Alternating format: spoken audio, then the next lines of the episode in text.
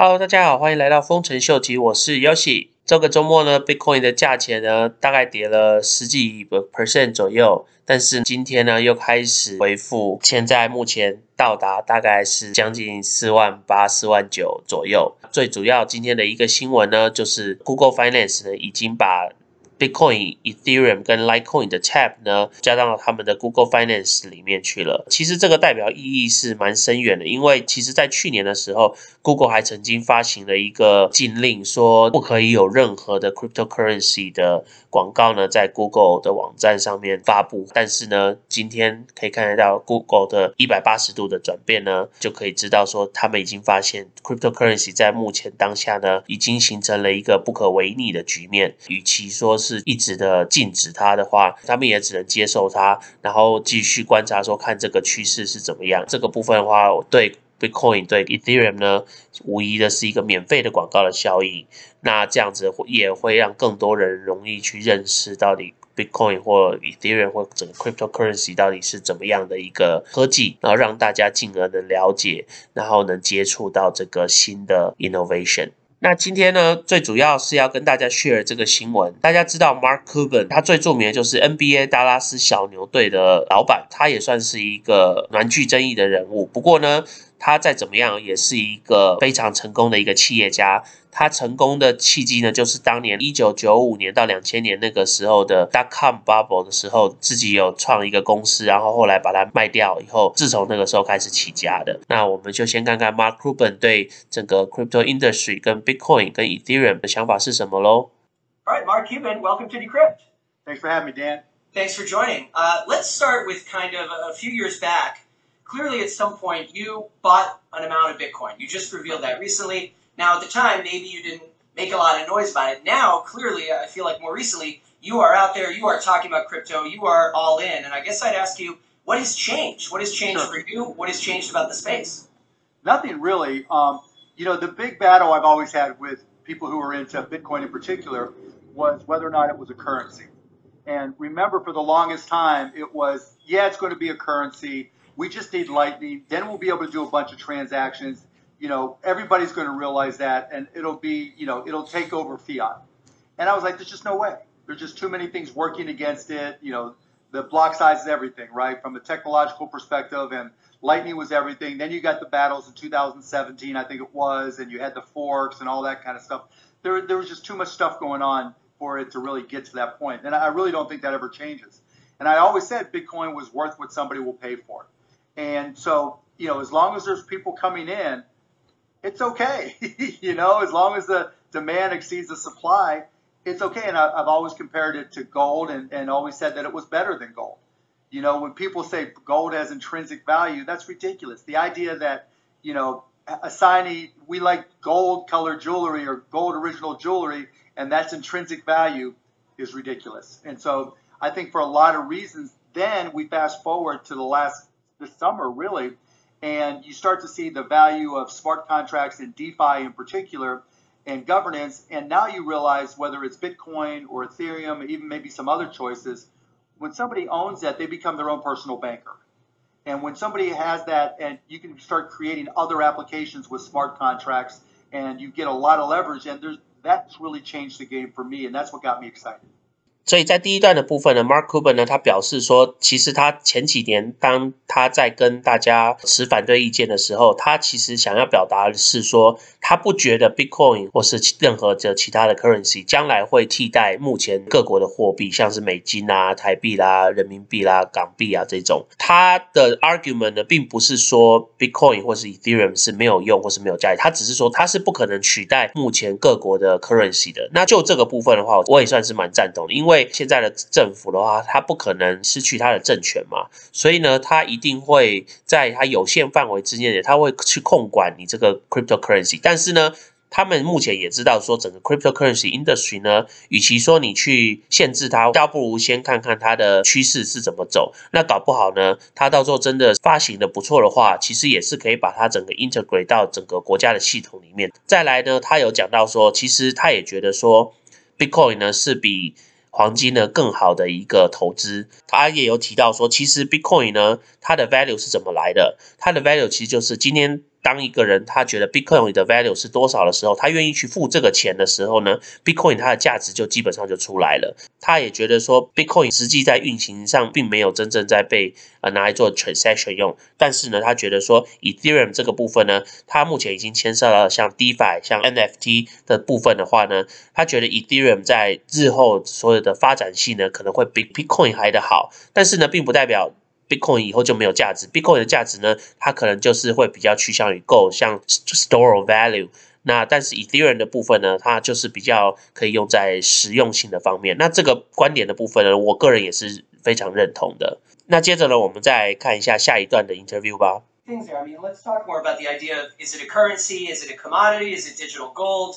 And you know, the original white paper did say an electronic peer-to-peer cash system. And so, in some ways, the skeptics who say, well, it's not used as cash, they're not wrong that originally it was called cash. But of course, technology has evolved, use cases evolve, and you're right. Right now, all the big believers they say it's a store of value, it's digital gold. I guess I'd ask you though, is that as exciting and interesting if it's not something in addition? If it's just an asset that you're buying to hold, and we can talk separately about you know the Ethereum applications, but just for Bitcoin, if it's just digital gold, well, it, does that really match up with the original promise? Well, you know, I'm not. I didn't read the white paper. I couldn't tell you all the details of the original promise, and I don't really care. Um, what I know is what I know right now, and in you know the existing environment, you could use it as collateral. And when you can use it as collateral, and you can swap it, and where, depending on where you swap it, you can do it efficiently and, and effectively. Then your options ex- expand. And so, because it's um, it's got a liquid marketplace. You can assign a value to it, not just as a store of value, but to act as collateral for other transactions. And what's happening is with DeFi, you know, doing financial transactions, the friction is far less than it is in traditional um, centralized analog um, finance. Let's talk about some of the narratives because it's such a narrative driven space. I mean, as we're discussing it, it's sort of evolved, it's digital gold. Now there are a number of other use cases that are exciting, especially we'll get into the NFTs. But it's funny, I mean, I remember a few years back, it was blockchain, not Bitcoin. Banks coming out saying, well, we love blockchain. Uh, don't ask us about Bitcoin. We don't love crypto, but we want to use blockchain. what did you make of all that? And now what I agree with it. The, I agree with it. Yeah, in my first company, I wrote a lot of applications for decentralized or distributed databases. You know, and we would do deal with replication. We would do all kinds of stuff, right? And so I always saw the, the value in blockchain, and that was always the same argument I had. The challenge was with blockchain, you had to make a complete commitment and, and write around it, and then in terms of a Bitcoin environment. And then when Ethereum came out with smart contracts, it all got simplified dramatically, so that brought, um, so that blockchain took on a complete, completely different perspective and set of applications. And now there's another set of issues right, with Ethereum in terms of transactions per second. And so it, it's actually, they followed the same curve. And the, the difference is Bitcoin is kind of stuck with a, a, store of value, even though there is a blockchain there. That's more just for confirming transactions that take place, you know, with, with Bitcoin, um, trans, buying and selling. Where now with Ethereum, with smart contracts, you know, I'm teaching myself Solidity right now. It's not hard. If you've done any programming languages, it's pretty straightforward and easy. And so now you can start to see, and I started to see the simpler the simplicity of creating smart contracts that are then stored in full on the blockchain, which are then immutable, right? And now you can start seeing, okay, what other things can happen with this? And now that we're starting to see level two, three, or four enhancements, there's there's a lot of narratives out there that are bullshit, right? But at the same time, fundamentally, there's a lot lot of strong components to it. 所以在这一段呢， 它主要是要提出说，其实，在目前的形势来看呢，Bitcoin 呢虽然说它是创始的一个 cryptocurrency，但是呢，它目前呢就比较是 store value，大部分的人并没有在运用 Bitcoin 这个 blockchain 来做一些 involvement，像是来去运用在 smart contract 上面，主要是因为 blockchain 的速度啦，然后它的 hash rate 啊，然后还有它的一些 cost 方面。不过也是因为如此呢，Bitcoin 呢它现在就被定位比较像是数位黄金的角色上面。Mark Cuban 也讲到，Ethereum 其实也在经历当初 Bitcoin 所走过的那一段路。那当然，因为 Ethereum 的衍生性、跟它的效率、跟它的速度，还有它的 transaction cost 呢，都比较有 advantage。所以呢，在这个部分的话，它所 evolve 出来的一些像 smart contract、像 NFT、像最近的 DeFi 的部分呢，都是比较能运用在现实生活中的 transaction。所以呢，为什么他个人也是很看好 Ethereum？那最近呢，Ethereum 也是。再从 Ethereum 一现在要迈向 Ethereum 二点零的部分的话，以 Mark Cuban 来讲，他也觉得这是一个必经的过程。所有科技他们在发展的时候呢，中间很多需要的 implementation 一定是必须的。所以呢，可以看得出来，Mark Cuban 呢认为，现在不管 cryptocurrency 或是当初 blockchain，他们原本的宗旨是什么，但是呢，至少他们现在走在的的方向，他觉得也是对的。那我们再来看下一段的 interview 吧。You talk about the different levels. Now, of course, we're talking about tech levels, but of course, there's also different levels of understanding. And you know, you also exist. You know, you're a tech guy, but you're in this mainstream business world. You know, you're on Shark Tank, and you Friday nights on ABC, by the way. well, there you go. And, and I guess I'd ask, you know, surely you have friends right now or peers who are asking you about this stuff, and their understanding level is at a zero. They've probably heard about Bitcoin. Maybe now they've also heard about Ethereum at most. How do you even begin to tell them, well, well, here's what I love about it, or here's what you need to understand, because there are people. I don't. It's just too crazy. I don't. It's like the early days of the internet. Like back in '95, when we were starting AudioNet, the streaming industry. I mean, literally, we called it internet broadcasting. Streaming wasn't even the term at that point. And when you tried to explain it to people, they'd be like, "Dude, I'll just turn on my radio or I'll turn on my TV. What the hell do I need the internet for?" And they, back then, you had to have a 56k modem. You had to download a TCP/IP client you had to download a media player, and then you had to find it on the website, and it had these little batch files. And so there was a lot of complexity there that made it difficult. But people found a way back then too. I mean, we had millions of users, you know, from 95 to 2000, and and so people found a way because the application allowed them to do things they otherwise could otherwise couldn't do. If you were sitting in your office with a PC on your desk, you didn't have a radio, you didn't have a TV, right? The only way to get media was through broadcast.com and streaming. Now, fast forward, you know, 25, 26 years, and it's analogous for crypto. If you want to write yourself a loan, right, in 30 seconds or less, you're not going to a bank, but you'll find a way with crypto. If you want to take advantage of hopefully appreciation, not always appreciation, and you know, keep it locked up and and ha- make some financial transactions. Again, DeFi, you know, if you want to really get into it and be super geeky about it and learn about yield farming and pooling and staking, you can make more than you would in you know your your savings account. So there there are driving applications, and that's what I talk about. It's the driving applications that are better solutions. You know what really got me excited about NFTs was the smart contracts that'll let you um, earn royalties on resales. That changed the way things were done.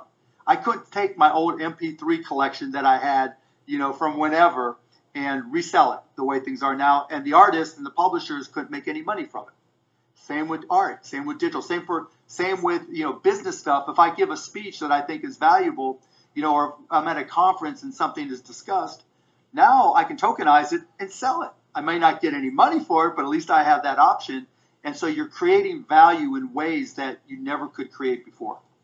所以呢，这个部分呢，Mark Cuban 呢就有讲到说，目前的 Blockchain 呢，Ethereum 呢，他们已经运用在各个不同的区块上面。就像最近带起这一波牛市的 DeFi 的部分呢，基本上如果你需要用 Ethereum 来去做一些 Lending 啦，你要做一些像 Saving 的动作啦，或是你要做一些像所谓的他刚提到 Staking 啦或 Pooling 啦，这些都是目前如果你有认真去研究，或是你有看我们之前的 video 的话，你就可以了解到说，为什么大家现在在会投资到这个部分，因为现在所谓的 traditional 的 finance，像我们这些银行啦，你要去做，你要去存一个钱的话，现在的 APR 大概就一点多，可能有些银行连一都不到。可是呢，如果你愿意做这个 staking 或是 pooling 的动作的话呢，你的 APR 大概都可以来到十到二十 percent。那这个就是所谓的 DeFi industry 部分，可以给大家一个创新的一个投资的 alternative。那当然，大家也知道。现在 cryptocurrency 是属于比较是草创期，所以呢，它的很多东西相对的比较没有那么 stable，higher risk，higher reward。不过呢，还是没有办法阻止 Ethereum 跟 Blockchain 他们继续向下发展的部分。那像最近带起的第二波的牛市的 NFT 呢，就是基本上你可以把任何你所有的 asset，你拥有的东西呢，你可以把它。他们所谓的 tokenize 就是把它变成一个数位的一个产品，然后呢，你能把那个东西拿去卖钱。那这几天最有名的一个画作呢，就卖了六点六个 million。这个画作呢，就是川普总统败选的一个画作。那当然啦，这个部分就有比较有点 political，所以我在这边就不 share 那个照片给大家看。不过呢，就只是告诉大家说，其实呢，现在在 cryptocurrency 里面，除了 DeFi 以外，除了 smart contract 以外，NFT 也是最近非常。非常流行的一个 subject，那我们在之后的 video 也会聊到。所以呢，从今天这个 interview，希望也可以给一些刚接触 cryptocurrency 或刚接触 blockchain、刚接触 Bitcoin、刚接触 Ethereum 的朋友们呢，可以对 cryptocurrency 呢更有信心，那也有更有新的一些新的领悟跟了解。那也希望更多更多人能能来接触 cryptocurrency 来投资。那希望呢，整个 industry 呢能越来越被广泛的大众给接受。当我们十年后再来回头看这段历史的过程的时候呢，我们搞不好也会觉得非常的有趣哦。那今天就先聊到这喽。喜欢我的 content 的朋友呢，麻烦帮我按赞、订阅、分享、开启你的小铃铛。那对我的 content 有任何意见的朋友呢，请麻烦再帮我下面留言哦。那我们就先就先聊到这喽，拜拜。